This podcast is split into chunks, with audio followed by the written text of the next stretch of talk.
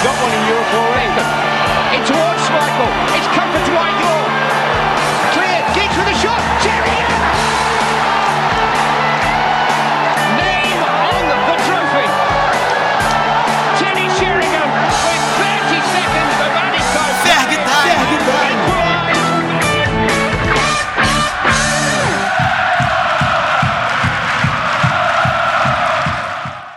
Fala pessoal, último episódio do ano do Ferg Time, um ano que foi bem bacana pra gente, que nós iniciamos esse projeto do podcast. E para fechar, é, assim, uma pessoa que faz parte de uma página que a gente acompanha, que tem muito respeito, principalmente lá no Correspondentes Premier, eles estão sempre falando, citando quando diz respeito ao Arsenal, que é o Alcísio. A gente vai ter na quarta-feira, dia 1 o jogo entre United e Arsenal, válido pela Premier League. E dois clubes que estão nos momentos aí bem, bem complicados. Mas eu vou deixar primeiro o Alcide se apresentar e agradecer pela sua participação. Oi, Karine, muito obrigado pelo convite. É um prazer aqui vir falar mal do Arsenal. Eu faço isso em qualquer meio possível, é só chamar. Então, bora começar falando desse retrospecto recente. É, vocês que trocaram de treinador, saiu o Emery, entrou o interino, que agora me fugiu o nome, Era o carequinha. É Era isso aí, Berg, agora estamos com o Arteta. exatamente. Exatamente, o Arteta que já foi também jogador do Arsenal. Assim, dois jogos, pouca coisa para você poder falar realmente do trabalho dele. Mas eu gostaria que você falasse um pouquinho desses... Não, eu acho, eu acho que, considerando a quantidade de treinos que o Arteta teve para mexer no time, a postura do time em campo mudou bastante, em vários sentidos. Inclusive, tanto quanto o Bournemouth quanto quanto o Chelsea, o time jogou de duas maneiras bastante diferentes. Então, é, eu acho que as mudanças no Arsenal vão ser começar a ser vistas logo depois do. Porque assim, esse final de ano é muito comprimido, ninguém está treinando, as pessoas jogam e de- descansam, fazem massagem, dormem, veem um vídeo, tomam uma. tem uma, uma palestra e vão para o jogo, porque está todo mundo 48 horas de descanso para um jogador profissional, é muito pouco, como vocês sabem muito bem. Então é na conversa, mas quando tiver tempo de, de treinamento, que vai acontecer depois do jogo contra o United, né? Porque tem o jogo pela FA Cup e depois são mais ou menos 15 dias de folga ali. A, a, a folga de inverno do futebol inglês fica ali no, mais ou menos no meio de janeiro, quando tem as semifinais da, da Copa da Liga. Eu espero ver um time relativamente mudado, já, já bem diferente na mão do Arteta. Porque acontece é o seguinte: o Emery destruiu o time talvez no nível que o Moyes destruiu o United há alguns anos atrás, assim, tipo, ele além de ter sugado toda a vontade de viver dos jogadores, ele taticamente deixou o time muito pobre, né? É, o Emery tem um defeito muito grave, é que ele faz os jogadores pensarem tanto no- nos, nos, né, nos pontos fortes do adversário que os jogadores passam a ter medo de qualquer adversário. Sei lá, vai jogar contra o Luton Town. Ah, tem um lateral lá que é bom. O cara começa a falar só das, das coisas boas do time adversário. Ele é muito trabalhado nessa coisa de anular o adversário. É um jogo muito negativo. Talvez, de certa forma, como o United experimentou com o Mourinho nas piores fases, quando ele estava botando o Pogba no banco para jogar com o McTominay. Mas esse jogo negativo ele acaba drenando muito os jogadores, acho que mentalmente. E essa volta do Arteta com uma, uma proposta de jogo mais ofensiva e até quando você vai defender, defender de uma forma mais agressiva, né? É defender em cima, tentar roubar a bola alta. Eu acho que vai fazer muito bem para esse elenco do Arsenal. Então, eu acho que depois de, de uns 18 meses estranhos, assim, acho que talvez as coisas caminhem para um caminho melhor agora. É, não sei nem como é que vai ser o time na quarta-feira, porque o Arsenal está sem lateral esquerdo, tem dois machucados, e o menino de 18 anos, que é ponta, que estava improvisado, parece que teve uma lesão de tanto correr. Tipo, o time está todo destruído fisicamente porque o Arteta exige muito mais, o esquema dele exige muito mais jogadores. Tá todo mundo saindo de campo morrendo. Então, sei lá o que vai acontecer. Eu não faço a menor ideia do time, eu não posso contribuir com nada em tipo planejamento de time e tal. Eu só tenho certeza que vai jogar o Aubameyang. O resto, não faço a menor ideia.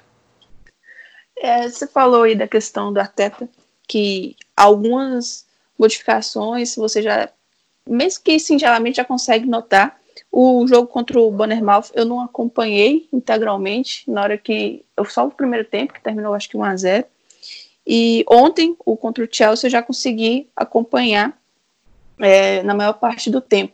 O Arsenal abre o placar e parece que nos minutos finais o Chelsea pega e consegue dois gols. Teve a polêmica do Jorginho e muitas páginas ligadas a, aos torcedores do Arsenal falando que é incrível como o time não tem confiança. Então ele faz um gol e ele quer abraçar aquele resultado de todas as formas e vai se retraindo de uma maneira que simplesmente para de jogar. Foi mais ou menos isso e já entra na linha do que você falou do Unai, que fazia Sim, eu, potencializava eu o adversário e a equipe não conseguia mais desenvolver. Eu concordo parcialmente com essa análise, mas eu acrescentaria que talvez né, eu somaria isso à falta de perna no fim do jogo. Assim, o time estava claramente tipo exausto. Eles não manter a intensidade que eles precisavam para fazer o sistema funcionar é algo muito difícil para esses jogadores. Inclusive, é algo que tem que ser questionado na preparação física que estava sendo feita anteriormente, né? Porque, sei lá, acho que talvez o único o único jogador que estava bem no final do jogo era o Maitland Niles. O resto estava todo mundo morto, o que é um pouco assustador. Mas assim, é, a virada também aconteceu em parte pela, pelo erro nível de Gea do contra o Watford, né? Do, porque o Chelsea estava em cima, mas não estava apertando, criando um monte de chances de gol clara. Eu acho que talvez desse para segurar, mas o, o erro o erro dele meio que botou o time lá embaixo. Aí depois disso já era. Quando a gente estava conversando lá pelo Twitter, marcando esse episódio, é, se falou que, assim, o United e o Arsenal vivem momentos que tem muitas coisas parecidas. E você falou aí do Leno. O Derré também, nos últimos, na última temporada, principalmente nessa, também não vem sendo mais aquele goleiro. E o Leno, ele chegou, não, pelo menos de início, assim, eu imaginava que iria dar certo, quando você, óbvio que é totalmente diferente é, futebol ali, seja no futebol manager, seja no FIFA, do que acontece na vida real. Mas eu pensava, nossa, o Leno vai ser um grande goleiro. E ele saiu uma estatística que era o arqueiro que mais, que os erros mais resultavam em gol, se não me engano, sete. O que, que você acha que acontece para ele não ter não, se manchado é, assim? Eu acho que o Arsenal comprou exatamente o que ele pagou. O Leno era esse goleiro no Leverkusen. Ele tinha sido. Ele estava pegando banco no Leverkusen porque ele cometia muitos erros. E ele está jogando exatamente da mesma forma que ele jogava no Leverkusen. É um jogador que tem dias que ele fecha o gol e tem dias que ele deixa o cérebro em casa. Ele está fazendo exatamente o que foi previsto que ele faria. Não tem, eu não tenho nenhuma surpresa com o Leno, para ser sincero. Eu, eu acho que ele é um cara que distribui bem a bola, é um goleiro né, moderno, joga muito bem com os pés e tal. Mas tem esse probleminha aí. E aí, sempre que eu vejo um goleiro do Arsenal fazendo besteira, eu lembro que o goleiro titular da Juventus era do Arsenal e a gente vendeu ele por 10 milhões de libras. Isso que tá, esse é o problema. Como o Wenger alienou o Chesney, foi um grande problema na história dos goleiros do Arsenal. E falando, já entrando mais um pouquinho bem no jogo de amanhã, mesmo que você falou aí que em questão de time a gente não tem muita noção. É, o United hoje está na quinta colocação e o Arsenal está na décima segunda. Eu até estava vendo umas discussões nos últimos dias no Twitter, o pessoal questionando se essa não seria uma das temporadas da Premier League mais abaixo tecnicamente, tirando o Liverpool, porque o Liverpool tá voando, não tem explicação, talvez tenha explicação o que está acontecendo com o time nessa temporada. Mas aí analisando os outros do Big Six, eles falavam que o United ele tem a pior campanha desde a temporada 89-90. A do City é a segunda pior em nove anos. A do Tottenham é a pior desde 2008, 2009, bem antes da era Pochettino. A do Arsenal é a pior em 36 anos e é a segunda pior do Chelsea em 17 anos. Você acha que, principalmente focando assim no Big Six e nos nossos times, é realmente uma questão de que o nível desse ano da competição tá pior ou qual seria a explicação para isso? Acho que tem um pouco de. tem muitos fatores, eu acho que é uma resposta bem multifatorial. Primeiro que os, os times né, fora do top 6, eles têm mais jogadores perigosos e eles têm o mesmo nível físico dos jogadores do top 6. Então você pega, por exemplo, um Watford, tem um volante como o Ducuré, que jogaria provavelmente em quase qualquer um dos outros times do top 6, que é um cara que consegue mandar no jogo, no, consegue mandar no meio de campo num jogo. É, o Indy pro Leicester, a mesma coisa. Você tem muitos jogadores que conseguem, os, os times do, do fora do top 6, eles conseguem é, levar os, os times do, do top 6 a, a, um limite deles mais vezes do que se levava 10 anos atrás. É, sei lá, na década, no final da, no, no, começo dos anos 2000 ali, era muito comum você ver, tipo, toda a rodada, quando jogava United ou Arsenal, ou Liverpool no começo, depois o Chelsea também, quando pegava um time assim de meio de tabela para baixo, era 3 a 0 para cima. Os caras não se aguentavam em campo. E muitas vezes era 1 a 0 que ficava-se ali até os 75 e depois o time grande ia lá e atropelava no final. Porque existia uma vantagem física e técnica muito grande. Essa, essa vantagem, ela se fechou muito. E aí tem um grupo de, sei lá, de 7, 8 times que tem jogadores muito perigosos, e mesmo jogadores, os times que são, tipo, desprovidos de grandes recursos técnicos, como o Sheffield, eles são uma unidade tática muito bem treinada. Os caras acabam sendo muito perigosos no estilo de jogo deles. E a gente vive um momento do futebol que tem alguns fatores aí que a, ajudam isso, né? Quase não existe zagueiro bom no mundo. Tem uma meia dúzia de zagueiro que é realmente muito bom e o resto é todo mundo é ok, mais ou menos. Ele corre bem ou ele é bom pelo alto. Mas zagueiro bom mesmo é uma, é uma coisa em extinção. Isso é uma coisa que o Wenger falava muito, que as academias de futebol, né, modernas, europeias e tal, estão matando a criação de novos zagueiros novos centroavantes bons, porque eles exigem uma certa malandragem que não se aprende na escola, digamos assim. Ele não deixa de estar certo. Centroavante é outra posição do mundo que você vê que está meio que em declínio.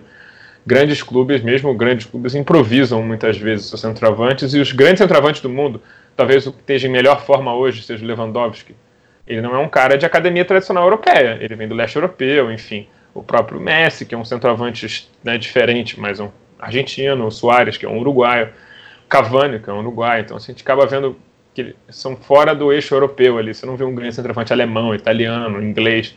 Não acho Harry Kane essas coisas todas, para ser sincero. Acho que ele, depois das duas lesões de tornozelo que ele teve, se tornou um jogador bem comum. Mas enfim, tem essa questão, né, de o contra-ataque ser muito mais perigoso, porque hoje em dia os zagueiros não são tão bons. E os técnicos dos times do top 6, tirando o City e o Liverpool, não são técnicos bons. O Lampard não é um bom técnico. O Pochettino estava com um relacionamento péssimo com o elenco, ele não devia ter continuado e deu no que deu. Eu não acho que o Mourinho seja um bom técnico mais. O Arsenal estava claramente com um técnico errado com o Arteta e o Ole Gunnar Solskjaer também não é um bom técnico. Inclusive era um cara que tinha carreira, uma carreira completamente assim sem nota, né? E pegou um emprego que está muito acima do, do, do nível técnico tático dele. Então assim, os top 6 mais inocentes e mais desunidos elencos, né? E os outros times melhorando muito, a diferença acaba se contraindo muito. E aí fica esse estilo brasileirão, né? Estilo brasileirão, assim, qualquer jogo pode ter qualquer resultado. O que não deixa de ser divertido, mas né, para quem torce para um time que você quer que ganhe e tal, é meio ruim. Uma coisa que você falou e que achei interessante foi a questão da identidade tática de, um, de uma equipe bem formada. Porque realmente não adianta você ter bons valores, igual as equipes aí do top 6, elas têm um poder aquisitivo relevante para poder contratar melhor do que as, as outras, mas não tem um trabalho de time. Por exemplo, no United, um, nós que acompanhamos mais, não tem trabalho, entendeu? O, se você pegar e dar a bola para o United, construir, armar jogadas, e você fechar ali, não sai nada. O Soscaé, como você bem falou, estava no molde, se eu não me engano, antes de vir. É, aí conseguiu aquela sequência no início lá que estava ainda como interino. Aí depois do jogo contra o Paris Saint-Germain ganhou uma renovação. Na verdade, uma efetivação que não deveria ter acontecido. Eu acho que foi mais no calor do momento que realmente algo pensado. E eu, nós já falamos aqui várias vezes, ele tem bons indícios de ser um diretor técnico consegue ter um bom relacionamento num vestiário que estava a milhão com o Mourinho. Ele tem feito alguns negócios, né, ok, você pode questionar, mas uma questão assim de um trabalho mesmo você não consegue ver. É uma equipe que não constrói, É, o Rashford está numa fase iluminada e consegue resolver muita coisa lá na frente. O Maguire chegou a peso de ouro, como você estava até citando aí, não chegou naquela coisa. Hoje, com um jogador, ok, você paga uma fortuna e não acertou totalmente a defesa, até porque não seria só ele para poder fazer esse papel. Acho que também levou o E é uma equipe que é, melhorou consideravelmente. Defensivamente ele é demais. Só que aí tem o Lindelof e a lateral esquerda ainda é aquela. O Williams é, veio despontando essa temporada. Aí o Solskjaer inventa de uma hora para outro show. Ele inventa do nada, o Young reaparece no time. Então, eu não sei se ele não tem confiança ainda no Williams, até porque ele é jovem, começou a ter oportunidades na equipe principal esse ano, mas, assim, é uma equipe que ainda não é uma equipe, para falar a verdade. É mais jogar no erro do adversário, contra-ataque. E no primeiro, tanto é que no jogo do primeiro turno foi um jogo bem ruim entre Arsenal e United, porque Ué, são duas equipes bem frágeis, né? E assim, talvez o United hoje o pior setor seja o meio-campo. Porque fica naquela dependência do Pogba, se ele vai, se ele não vai. Mas por que o Fred o cresceu muito. Ele teve uma lesão, né? Não, Aí mas essa agora que ele voltou. tornozelo. Ele tá jogando agora que ele voltou, né? Foi, o Entra Solskjaer falou que esse último jogo, como ele já tinha entrado no contra o Newcastle, aí que ele estava voltando de lesão, aí que não era bom, menos de 48 horas depois, ele pegar e jogar de novo. Aí beleza, hoje saiu uma outra notícia falando que na folga, ele, após o jogo contra o Burnley, ele pegou e viajou para a França para acompanhar algum evento lá. Aí isso cri- criou um, um clima ruim no clube, porque eles acreditavam que tudo bem que era folga e ele estava no direito dele, não fez nada errado. Mas como ele estava voltando de lesão, já estava sendo preservado do jogo, era melhor ter ficado e ser recuperado. Mas Pogba é uma coisa que você não consegue entender, sabe? Se ele de fato quer ficar, se ele quer sair. Eu acredito que ele quer sair, mas não, não apareceu a proposta nem para o clube, nem para ele. Então fica nesse impasse. O Raiola vem semana sim, semana não na mídia. Numa semana ele, o Pogba quer ficar, o Pogba está feliz e tudo. Ele quer recon, é, recon, recolocar o United na prateleira de cima, de disputa por títulos e tal. Na outra semana ele já está infeliz e quer sair. Então é uma situação complicadíssima. O clube já tentou algumas renovações, também não deu em nada. Então, assim, não sei o que, o que quer o Pogba da vida, e o Solskjaer parece que quer contar com ele. Ele fala, isso é um ponto também muito questionado. O Solskjaer ele fala, quem não quer ficar, que saia, mas com o Pogba parece que ele fala mais manso. Então, assim, o Fred teve um crescimento significativo, começou a formar uma boa dupla com o McTominay, só que o McTominay lesionou e parece vai ficar quase um mês fora. E aí começa a aparecer os problemas. Andréas completou um ano sem é, participar de um gol, assistência, que seja, em jogos de Premier League. Por mais que ele vá bem contra o Arsenal, mas, meu Deus. Andréas Pereira, que limitadíssimo. A função do Andréas é correr, cobrir espaços, correr, cobrir espaços, mas quando precisa de um algo a mais, não tem. Mata, que já deveria ter aposentado. Então é uma situação caótica o meio. Na frente o Greenwood tem despontado, o Marshall também está vivendo uma boa fase, mas o meio é o que me preocupa nesse time do United. Você eu já suspeito qual vai ser o setor, mas falei qual setor, mas tem te causado dor de cabeça. Olha, pode, pode, pode parecer muito óbvio que eu vou falar, pô, a defesa, porque só tem retardado mental defendendo na zaga do Arsenal. Mas eu nem acho que isso, isso é o maior dos problemas do Arsenal, não, porque acho que contra o United joga Sócrates e Davi Luiz, e o Davi Luiz na mão do Arteta jogou muito bem os dois jogos. Porque, como todo mundo fica mais perto, o fato dele ser um cara bom com a bola no pé, meio que vale a pena todos os probleminhas que ele tem sem a bola. Porque ele ajuda muito o time a construir. Então, eu tô ok com Sócrates e Davi Luiz pelos próximos, sei lá, 24 horas. Não tem muito o que reclamar. As laterais são um grave problema, porque todos os laterais que são laterais estão machucados. Maitland Niles é improvisado, Saka é improvisado, e talvez no, amanhã contra o United, amanhã não, depois de amanhã contra o United, a gente tem que jogar com Mustafi na lateral direita e o Maitland Niles improvisado na esquerda, porque se o Saka tiver machucado, porque eu acho que eu acho que o Bellerin não tem condição de jogo, talvez ele jogue.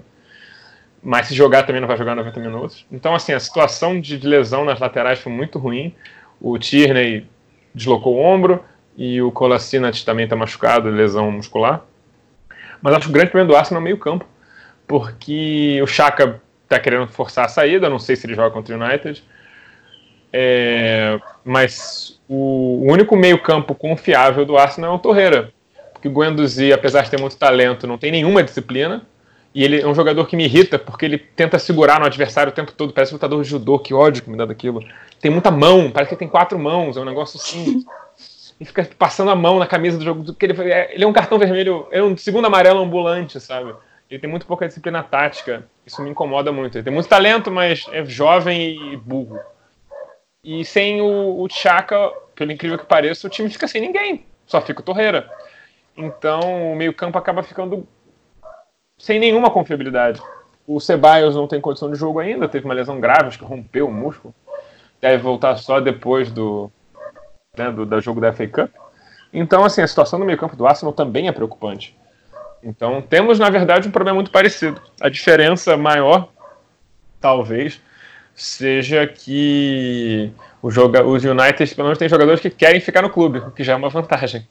Você acha que a situação do Pogba se assemelha um pouco à do Chaka?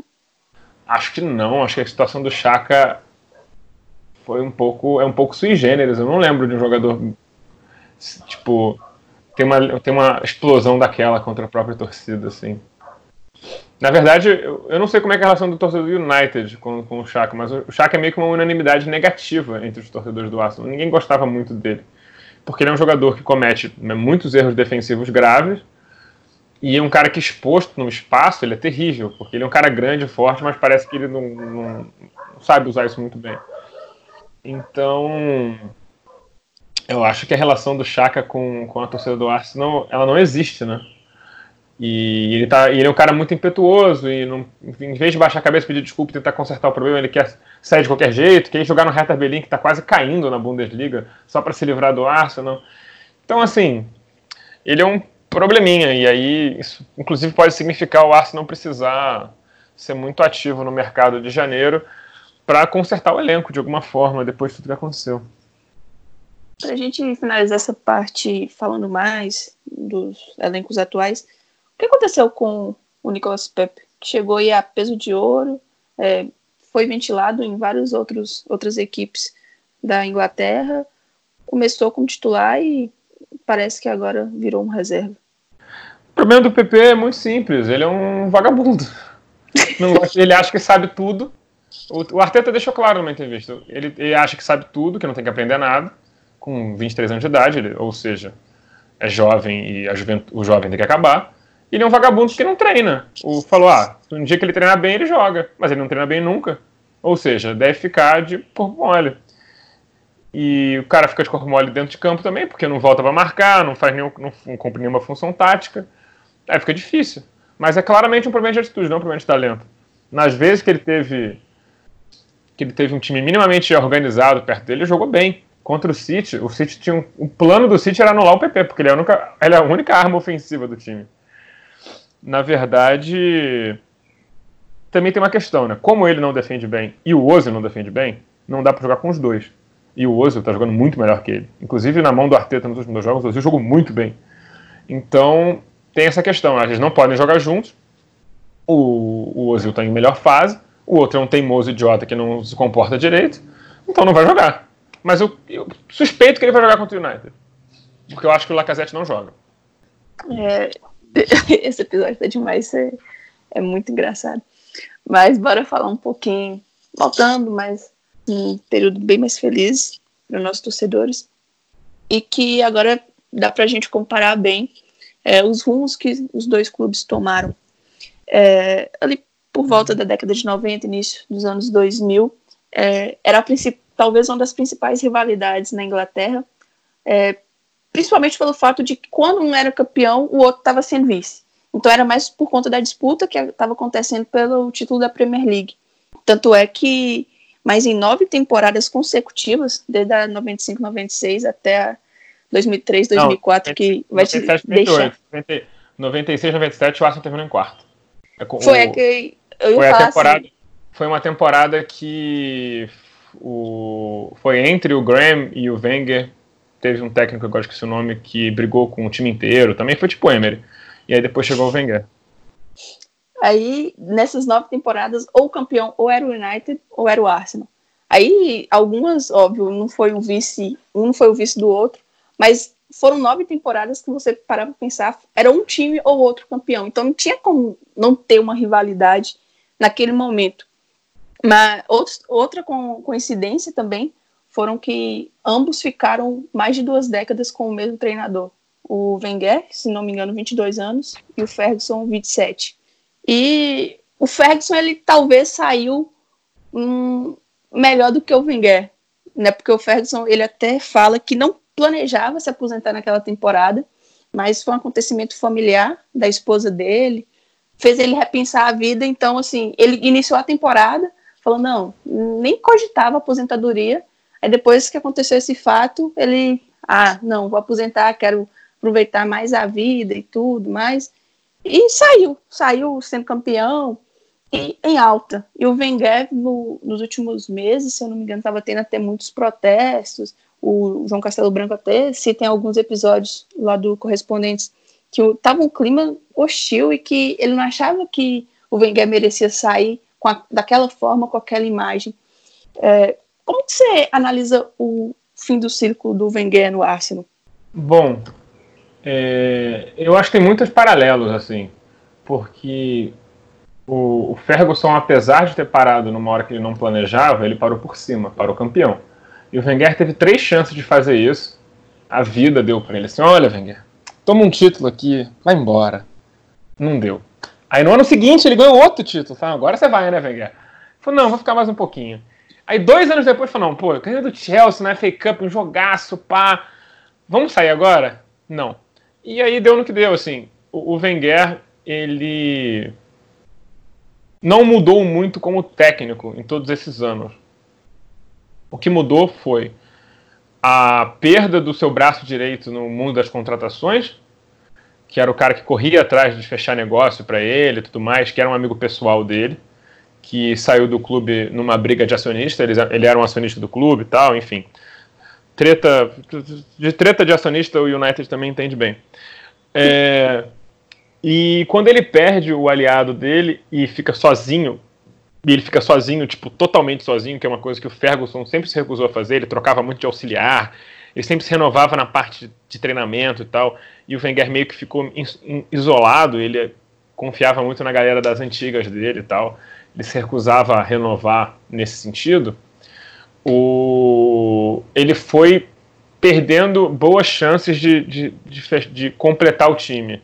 Ele sempre deixava o time mais ou menos incompleto por alguma inabilidade de negociação, de fechar jogador, de, de, de abrir mão do dinheiro. Como ele, passou a ter uma mão até nas finanças do clube, ele acabou usando mais a cabeça de contador do que de técnico. E ele se recusava a ser minimamente imprudente com aquele dinheiro, que ah, se esse jogador não der certo e tal. Ele ficava muito nessa vibe. E até chegou ao ponto do 8 a 2 que tinha um time assim totalmente inadequado para jogar a Premier League.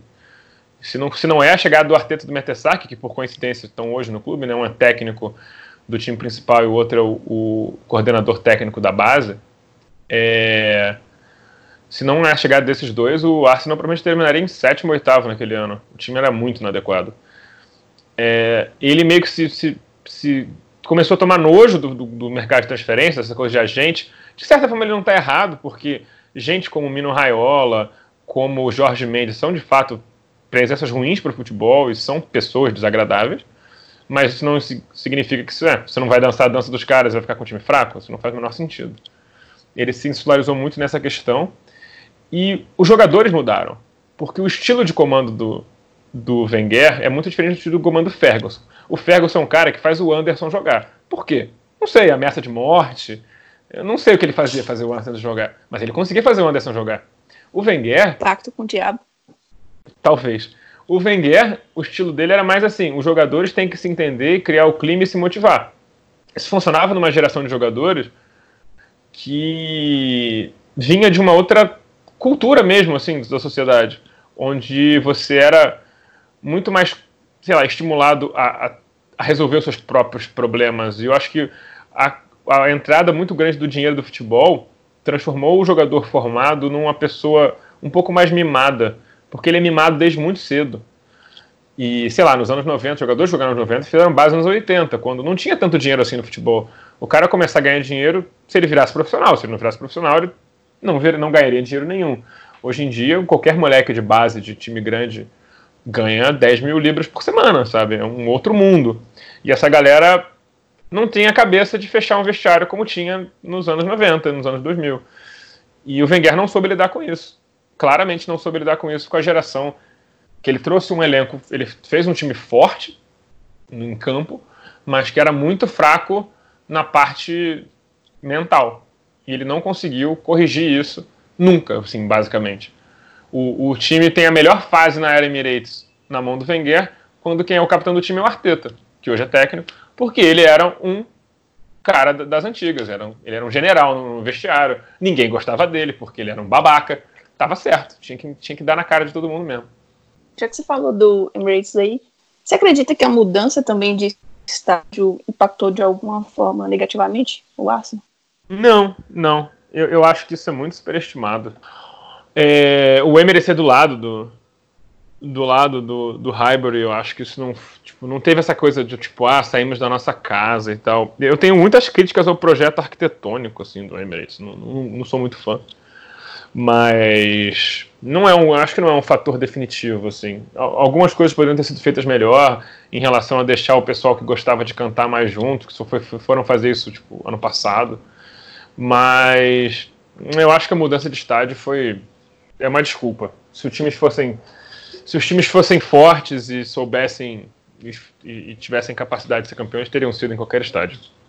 É, você falou que da mudança de diretor executivo lá, cuidava das contratações no período do Wenger. Isso também era é o David Dean. Era o David Dean, eu lembrei o nome dele agora. Era o David Dean e ele sai para ele vende as ações para o Arias Cherusmanov, que hoje é dono do Everton. E ele sai do clube porque o Peter Hillwood, que era o, era o presidente do clube, vendeu as ações dele para o Stan Kroenke. E o Stan Kroenke não gostava dele, nunca se gostaram, então, enfim, hoje o Stan Kroenke comprou o clube inteiro e tá essa coisa aí, essa maravilha.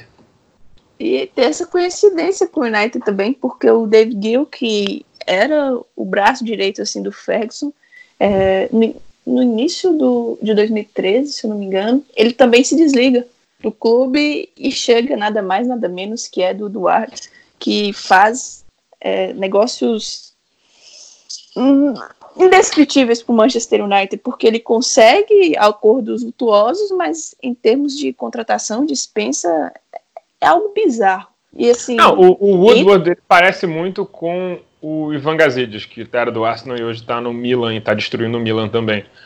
É gente que não tem cultura de futebol, mas que é muito bem conectado porque trabalhou na Nike ou trabalhou em alguma coisa dessa.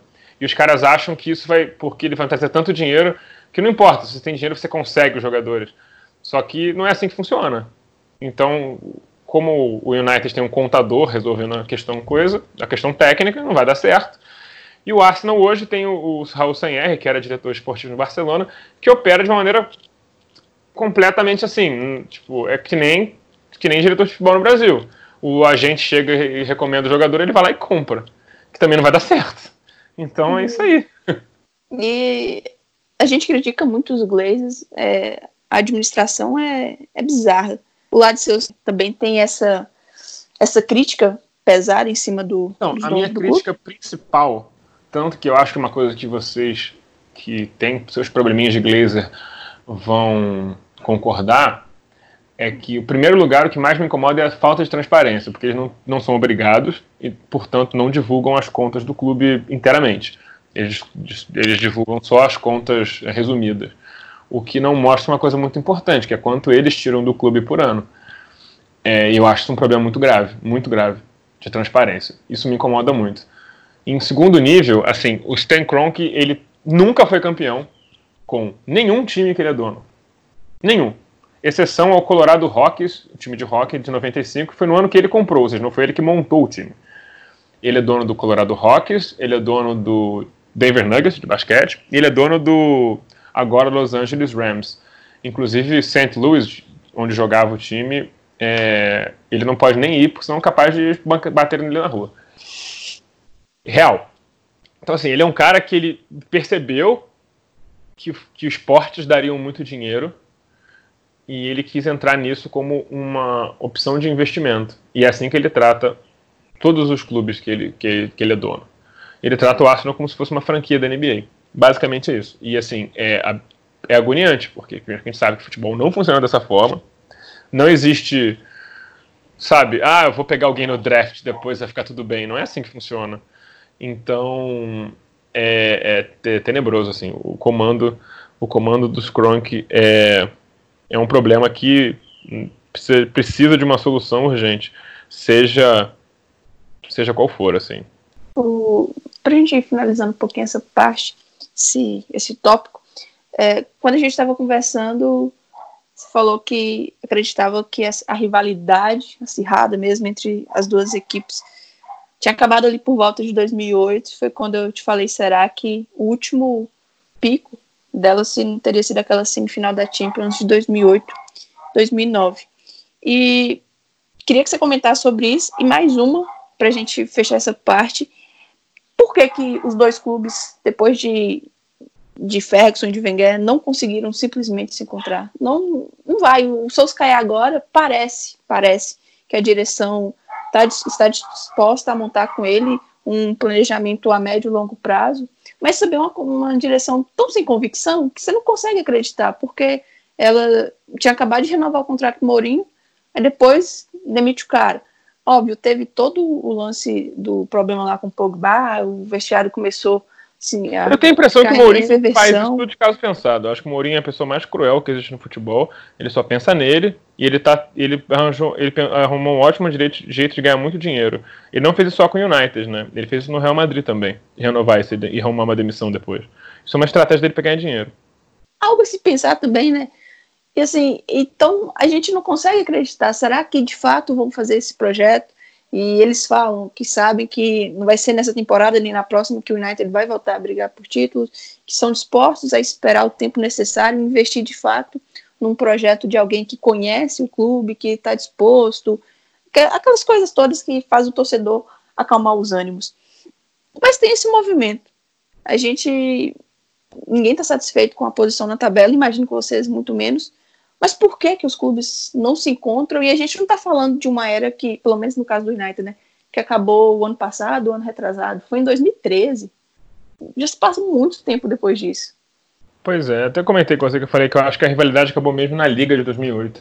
Porque o time de 2008 e 2009 já era um time do Arsenal muito diferente, porque ele já não contava com os jogadores de 2008, 2007, 2008 que levaram o clube ao vice-campeonato, não, fomos em terceiro, mas ficou a quatro pontos atrás do United. Foi um campeonato apertado entre os três ali, Chelsea, Arsenal e United. E foi a última chance que o Arsenal teve de ser campeão de verdade.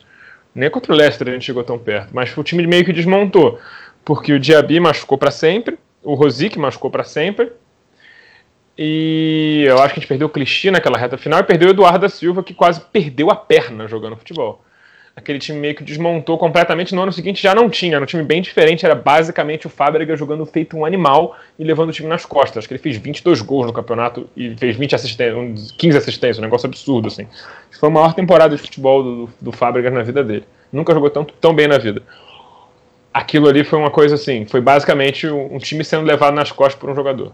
Era um time bem diferente, não tinha a menor chance de ganhar do United naquela semifinal. Tanto que ele foi rapidamente desmontado e, e foi um passeio mas sobre os problemas de sucessão, de certa forma eu acho que isso é natural.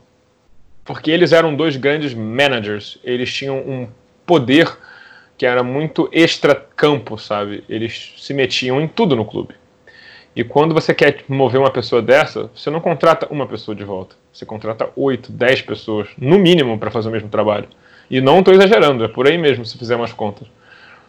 É, então, é muita gente para você trazer, para você criar uma nova cultura e para você conseguir é, daí, né, reconstruir. Num, em clubes onde a direção é distante, pouco se importa com o clube, ver nele como uma forma de investimento, isso torna-se ainda mais difícil. Porque se isso tivesse acontecido no Bayern de Munique, a transição teria sido muito mais tranquila. Apesar do pós-Guardiola lá ser um pouco ruim. Mas aquele sonho, ele fica sonhando com o Nagelsmann e ficam esperando, né? É ele tá, é, né? Eles sonham lá com a, a pessoa, ela nunca está disponível, né? Então eles ficam fazendo namoricos ali para passar o tempo e esperar o Nagelsmann ficar livre. Enquanto isso, o time vai meio que né, ali. Tanto que até efetivou um cara totalmente nada a ver agora. Mas a gente tem uma cultura do clube tão arraigada, de tantas. Todo mundo quase que trabalha no clube em posição de direção já foi jogador e tal. Tem uma cultura muito forte do clube que essas transições são muito menos doloridas. O Arsenal não tinha nada. Saiu o Wenger e ficou nada, ficou vazio no clube. Com o Ferguson, em grande medida, foi mais ou menos a mesma coisa. É, e isso é muito difícil superar. É uma presença muito grande, é um poder muito grande, é muito poder para uma pessoa só. E são pessoas que simplesmente não existem no futebol. Se você desse o trabalho do Wenger e do, do Ferguson para o Guardiola ou para o Klopp, que hoje talvez seja os melhores técnicos do mundo, eles iam, eles iam falar: não quero isso tudo. Ó, contrata alguém para fazer isso, contrata alguém para fazer isso, fazer isso, isso. Eu quero pegar esse pedaço aqui desse trabalho. É o que eu sou bom. No resto, eu nem sei, sabe, exatamente do que eu estou falando. Então, é, é, essa coisa do manager, né, que é uma coisa muito cultural do futebol inglês, e já deu muito certo e também já deu muito errado. É só você lembrar que o Brian Clough, que talvez seja o maior manager da história, ele foi bicampeão da Champions League com o Nottingham Forest e ele sai do clube rebaixado, porque a pessoa acaba tendo tanto poder, essa é uma parte tão integral do clube, que ele se torna o clube de certa forma. E o, e o Nottingham Forest nunca mais teve nenhuma identidade depois do, do Brian Clough.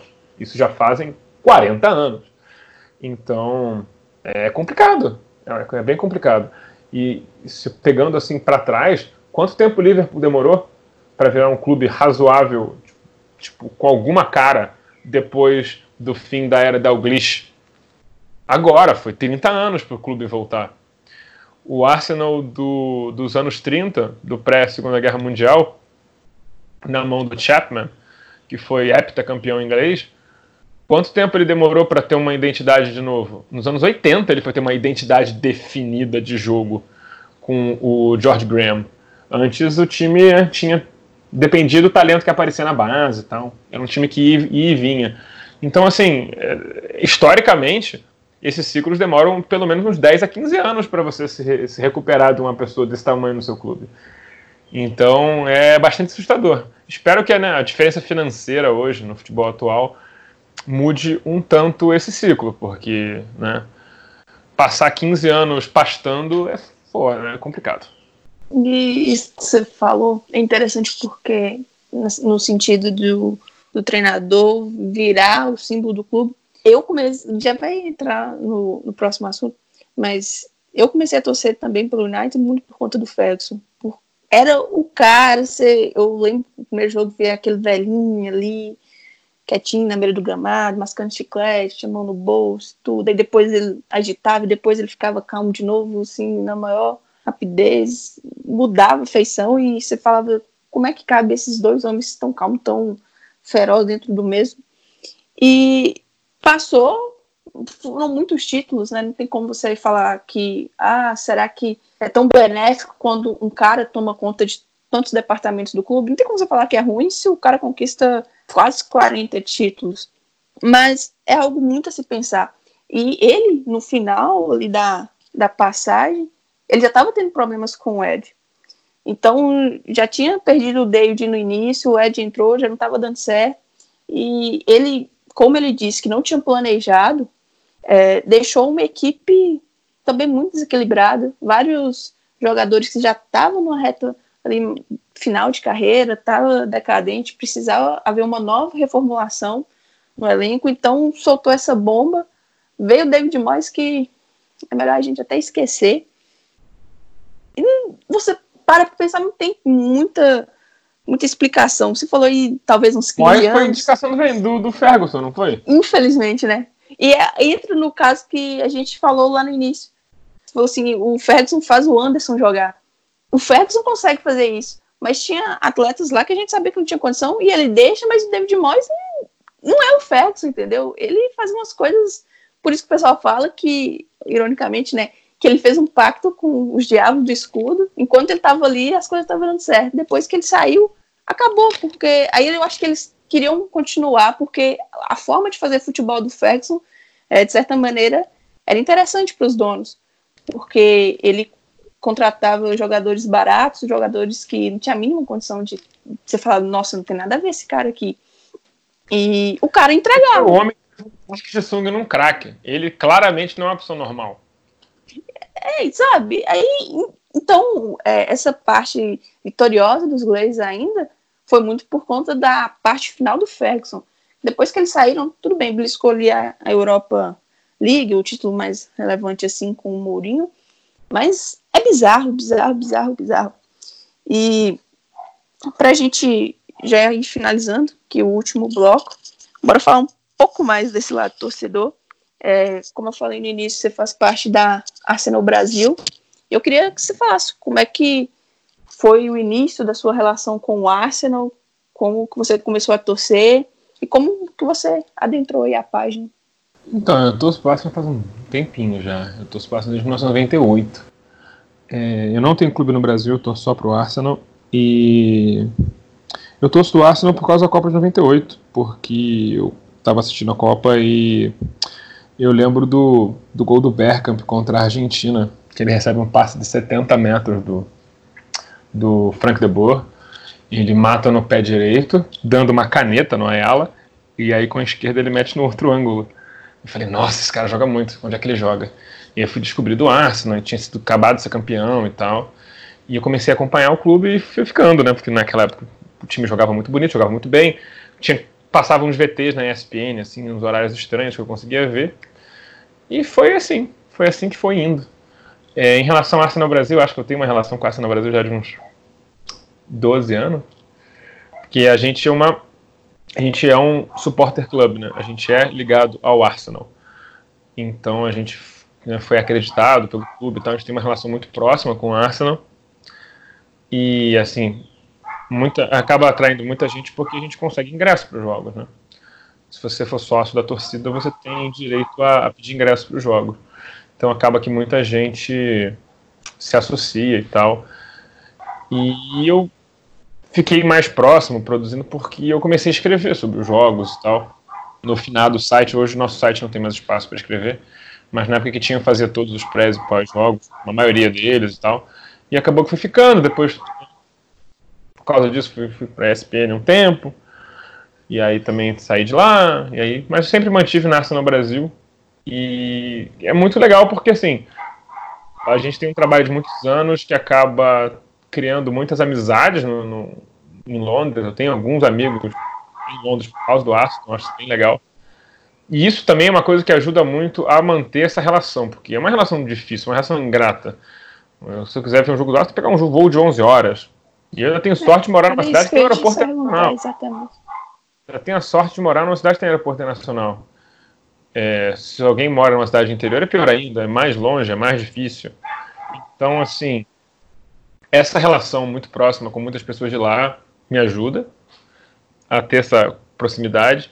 E, sinceramente, a saída do Emery me ajudou muito, porque eu tava sem nenhum saco, nenhuma vontade de ver os jogos porque é, era uma coisa assim, era um time sem um time sem alma, um time desestruturado, era uma coisa que você já meio que sabia qual era o seu desfecho. E nessas épocas é muito difícil ser torcedor, assim, você meio que se força a fazer as coisas porque você sabe que você tem que, mas na verdade você sabe que você não quer. Mas a saída do Emir está me ajudando muito nessa relação com o Arsenal nesse momento. Eu ia te perguntar justamente isso, como é que é acompanhar de longe, se você falou que consegue ingresso, então eu imagino que você já foi em alguns jogos lá. Já fui, e... né? Eu já fui mais rico, né? Quando eu tinha mais dinheiro, eu ia todo ano. Hoje em dia não tem mais. E falei de um jogo que você foi lá, como é que foi a experiência? Ah, o, o melhor jogo que eu fui foi no North London Derby de Arsenal e Tottenham de 2012, que foi 5 a 2 pro Arsenal. Então imagina, imagina-se que foi bom o, você, como você falou que acompanha desde 98, o ano que eu nasci, é, imagino que. Nossa, você é muito jovem. por, por, isso que eu te falei. É, imagino que temporada mais mágica tenha sido aquela 2003, 2004, a invencibilidade e tudo mais. Então, qual foi, imagino que seja essa, mas qual foi o foi, momento mais foi, marcante assim? Foi a maior temporada da história do Arsenal. O time jogava muito bem naquela época, né? Era um e é aquela coisa, é uma coisa que só poderia acontecer na mão de um cara como o Wenger, que dá todo o poder para os jogadores fazendo o que eles quiserem. Quando, quando isso dá certo, isso dá muito certo. E, e, esse time foi o auge disso. Os jogadores eles se motivavam tanto, eles se organizavam tanto, eles se entendiam tanto, eles tinham uma sinergia quase telepática entre eles que saía o que saía. Por outro lado, há de se dizer que tal críticos diriam que, por exemplo, aquele time na mão do Ferguson não teria ganho invicto, mas provavelmente teria ganho treble. Porque o Arsenal foi quadrifinalista da Champions League, perdeu num jogo ridículo para o Chelsea. Foi semifinalista da FA Cup, perdeu num jogo que totalmente atípico para o United, que eu vi o Beckham perder pênalti naquele jogo. Aliás, duas vezes eu vi o Beckham perder pênalti contra o United. É, foi um jogo, assim, provavelmente é possível se dizer que, que na mão de um técnico como o Ferguson, o time teria ganho treble naquele ano. Para mim, o invicto é mais especial porque é uma coisa mais única.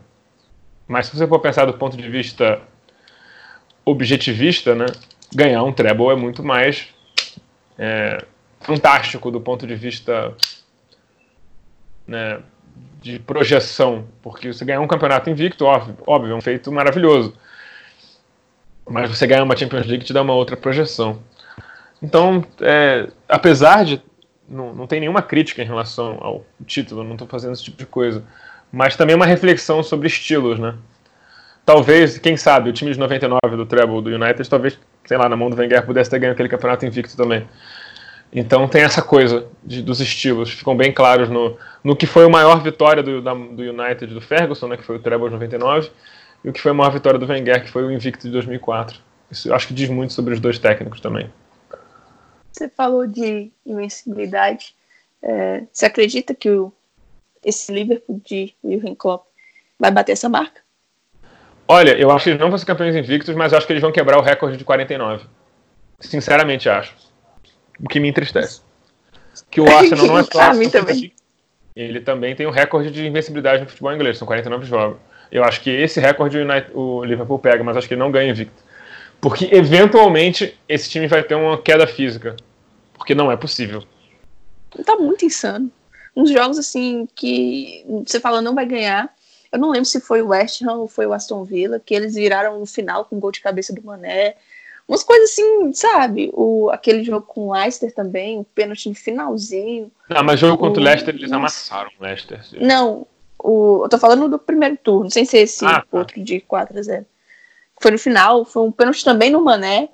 E, sei lá, velho, tá tudo dando certo. Tá tudo dando certo. Não, mas, é, e... não, mas, é, mas é aquela coisa. Por exemplo, eu tenho muito pouca dúvida que eles serão campeões, não importa o que aconteça. Mas um jogo que o Van Dijk não joga e tal, o time tá meio abaixo, toma um gol e não recupera, sabe? E perde um jogo. Eu acho que eu tô vendo mais nesse, nesse estilo, assim. Eu acho que eles vão ganhar o campeonato com 90 e poucos pontos de novo. Mas aquela coisa do meu outro lado. Com o campeonato mais ou menos ganho, eles vão focar em tentar fazer pelo menos um double Champions League e Liga. Então eles vão começar a poupar no campeonato, né? ainda tem esse fator.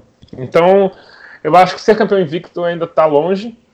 Eu acho que chega, chegar em 30 jogos eu fico preocupado. É. Aí tomara que dê errado. Mas você falou aí de suas maiores alegrias. Qual foi sua maior decepção com o Arsenal? Tira, assim, recentemente a gente entende, mas talvez um jogo. Não, não. Minha maior decepção disparada é perder a Champions League pro Barcelona. Não tem nem comparação. É, eu, eu ia falar isso, eu falei, ah, aquele jogo, falar, vai que não é. Aquele jogo que a gente só perdeu por causa do vagabundo do Ashley Cole, que não tinha nem. Ele não era, além, não era pra ter jogado, porque tava voltando de lesão, forçou a barra para jogar. Saiu no dia seguinte do clube. E a defesa que chegou na final, quem tá jogando era o Flamengo improvisando na lateral esquerda, que tá jogando muito. O time não tomava gol. E aí jogou os dois gols saíram em cima do Ashley Cole. Ai, meu Deus. Aquele foi o pior dia, porque assim, foi, foi horrível. Enfim. É. Foi no final, de, de, né? Porque o goleiro tinha sido expulso. Foi, o time tava segurando, tava segurando 1x0 com 10 em campo o jogo inteiro, porque o Lema. É o Lema. Não, não, quando você contrata o Lema, você espera que ele faça isso de vez em quando, então não posso reclamar. Mas. Não foi a coisa mais louca que ele fez na carreira, então daí dá pra ver. É, mas o, as duas falhas defensivas foram em cima do, do Ashley Cole, ele entregou o jogo. Ai, ai, ai, ai. Aquilo foi horrível. E depois ele foi pro Chelsea, né? Não, ele foi pro Chelsea tipo, no dia seguinte. Por causa de 5 É um minutos. vagabundo. Ele, ele, ele literalmente trocou o Arsenal para um celular Samsung. Isso não é, não é caô, essa história é real. Nossa, velho. Mas, só pra gente finalizar, eu vou falar a minha parte. Como eu falei, deu pra perceber, eu sou, não sou tão velho assim. É muito, muitas das coisas que eu acompanhei foi por meio de vídeo, YouTube, essas coisas. E na hora que você tava falando do, do Henry e da, daquela campanha, teve um golaço que ele fez no United. Se eu não me engano, aliás, foi, acho que foi no antigo estádio ainda. Foi 2000 ou 2001. Ele Ah, pega, ele recebe vira, a bola. ele dá ele quatro levanta e chuta. É um, Foi em é 2000. um trem- Foi assim, ele levanta a bola, se eu não me engano, com a perna direita e já mete um chute, a bola parece que vai, sub, vai por cima do gol, mas a bicha dá um, uma curva, vai praticamente no ângulo esquerdo do goleiro do United, que eu não lembro o nome agora. Mas foi um Barcesa. golaço. Foi um golaço. Foi em 2001, se eu não me engano. Foi, Porque no, foi no jogo do retorno, no jogo do retorno o United ganhou de 6x1. Então foi no jogo Não, do foi no turno. jogo do turno. O, esse foi o segundo jogo. O, o Arsenal foi goleado no começo do, do ano. Foi tipo assim, Foi. sei lá, em setembro. Esse jogo foi tipo É, em foi algo, fevereiro. eu sei que foi algo desse tipo. Eu sei que o primeiro jogo, um jogo, o Arsenal ganha de 1x0 e no outro o United mete 6x1. Mas o Sim. gol do Henry é muito maravilhoso. Acho que Inclusive tem um vídeo. foi- Tem um vídeo de 2013, eu acho. Que. Do Arsenal do YouTube. Que eles levam. Eles mostram o vídeo do gol e pedem para os jogadores tentar refazer. O Cazorla consegue depois de meia hora. Ele fica Aquele é tentando durante muito meia hora e ele consegue fazer o gol igual. Ele fala, é, tá, foi difícil isso aí. é muito absurdo aquele gol. E aí depois, óbvio, vem aquelas.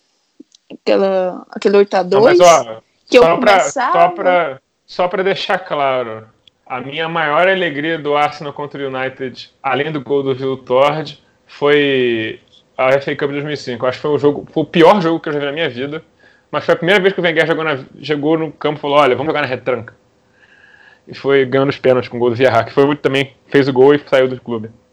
Aí depois foi só desgraça depois disso. Teve 8 a 2 teve... Foi 8x2, velho. O Young fez aqueles dois gols, assim, que. Nossa, eu acho que por isso que aqueles dois gols estão valendo ele no clube até hoje, porque nunca mais ele faz uns treinos daquele. Se bem que de vez em quando ele acerta uns chutes, assim, de longe, umas cobranças de falta. 8x2 tem, o O 8x2 Young- tem uma grande culpa do Wenger, né? O jogo tava 3x1 com 60 minutos de jogo. E aí ele tira um volante pra botar um atacante pra tentar virar o jogo. Né? Aí virou 8x2 o jogo. Muito bom.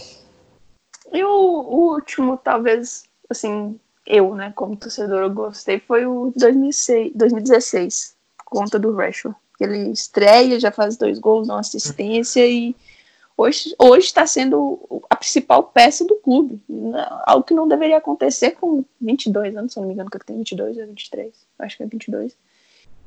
E depois disso, como você falou, é, tem uma alegria aqui, uma 10 tristezas ali, e assim a gente vai levando. Não, eu sinceramente, eu.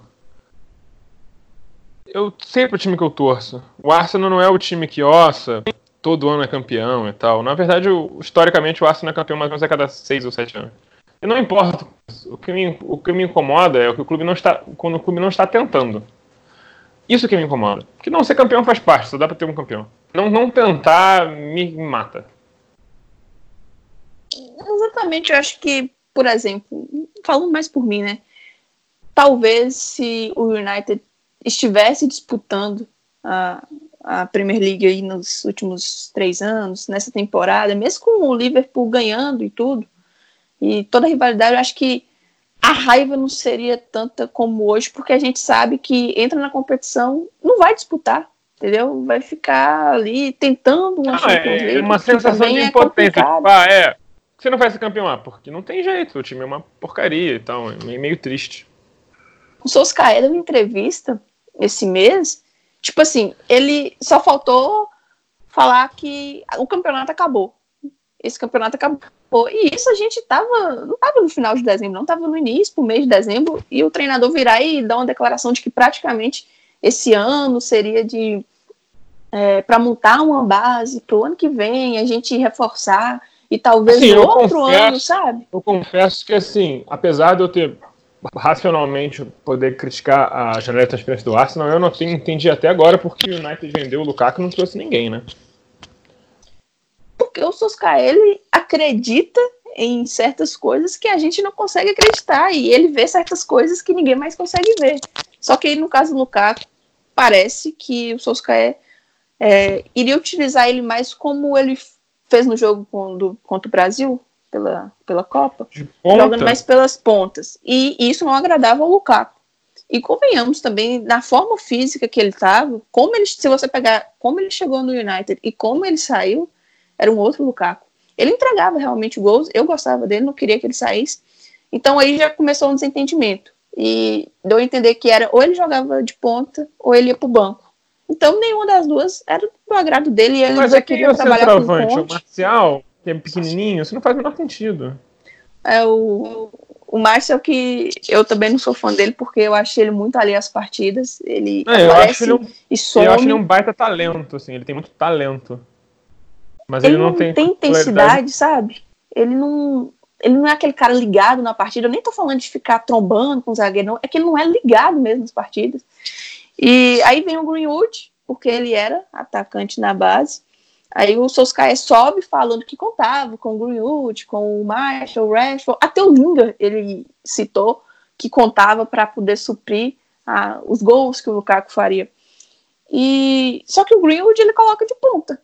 Então eu também não consigo entender. Ele fala de um ataque móvel, em posições fixas, mas também se você tira o Marshall, ele joga meio que o Rashford por ali, aí já vai lá para a ponta, mete o Linga, o Andrés é um ataque móvel, mas que se falta uma peça dessas três peças, e agora o Greenwood, né, contando, ficou uma bagunça, sabe? Então, eu, eles liberam o Smalling, que eu queria que ele saísse, que ele queria, é claro, mas ele deixa o Jones e o Rojo, que são dois caras também que piores do que o Smalling.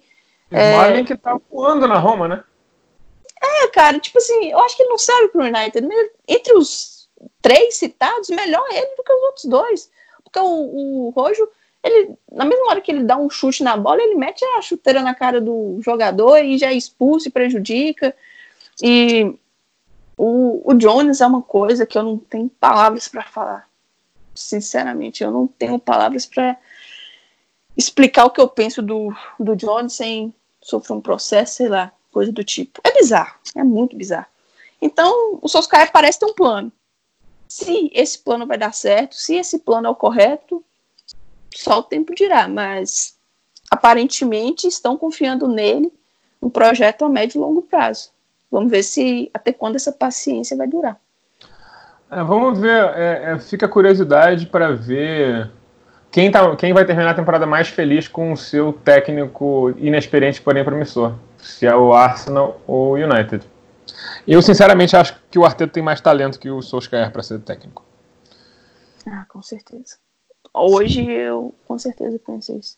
Tem o, o Lampard também, né? Ver como ele vai desenrolar essa temporada com o Chelsea, agora pretendo contratar, teve uma queda aí, conseguiu outros resultados recentemente. Eu não sei se o Lampard tá indo bem justamente porque ele não podia contratar. Tá Mas isso é uma coisa que a gente vai ver. Ai, mas é isso. É, te agradecer demais, Alcísio, pela participação. Imagina! O papo foi um demais, demais, demais, demais. Foi muito legal. E sempre que quiser e você puder, as portas aí do Fact Time estão abertas para vocês da Arce no Brasil fazerem participações. É só chamar que falar é uma das coisas que eu faço melhor nessa vida. Se você quiser deixar suas redes ou as redes do Arsenal Brasil aí. Ah, gente, assim, eu sei que a maioria, 99,4% das pessoas que ouvem esse podcast torce pro United, mas eu acho que mesmo assim vale seguir Arsenal Brasil. A gente não é tão clubista, a gente é de boa. A gente não fica dando chilique no Twitter, então dá para seguir numa boa sem ficar com vergonha alheia, como eu fico de outras pessoas aí na internet. Então é Arsenal Underline Brasil com S. Segue lá, que é bom para se manter inteirado dos rivais, assim. É, é legal manter essa relação aí. Muito obrigado pela audiência de vocês. Muito obrigado pelo convite também, foi bem divertido. E vou deixar também a, as redes do Red Army no Twitter e no Instagram, arroba Brasil, no Facebook é, Red Army BR, e tem a página lá no Medium com textos sobre várias coisas, pós-jogo, resumo, é, pré-jogo, uma sessão sobre o futebol feminino, que na verdade é o que recentemente tem mais dado alegria ao torcedor. Também tem uma sessão lá de fatos históricos. E é medium.com barra Red Brasil. E já que eu falei do feminino, o Arsenal que domina o cenário feminino na Inglaterra, né? Sim, não. Minha dema, minha pastora e nada me faltará, né? Aquela mulher é um animal, joga muito.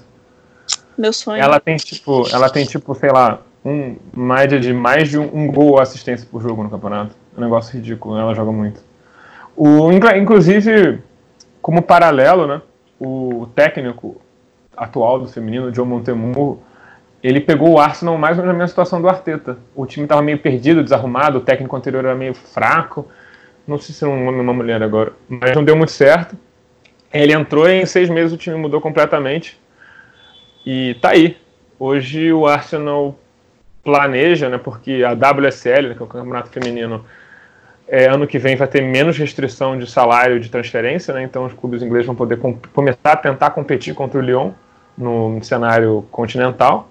E agora vão ter três vagas para a Champions League, né? Que é feminina.